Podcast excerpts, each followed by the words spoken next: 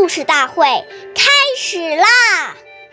每晚十点，关注《中华少儿故事大会》，一起成为更好的讲述人。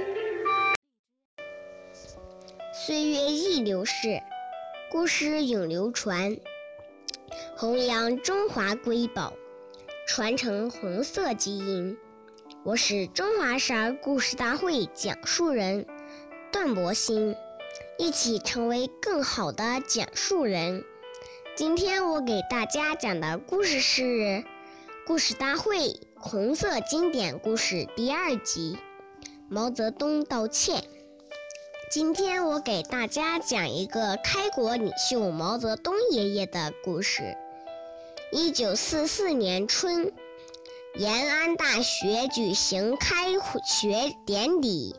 毛泽东爷爷到会讲话，他说：“我们伤害了许多好同志，我作为中央领导要负责，现在向大家赔礼道歉。”他一边说，一边脱帽向大家行了三个鞠躬礼。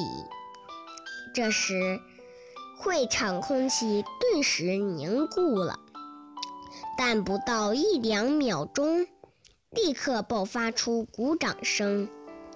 作为党的最高领袖，毛爷爷能够如此谦虚谨慎、真诚恳切地向同志们赔礼道歉，使使同志们深受感动，分外敬佩。谢谢大家，我们下期见。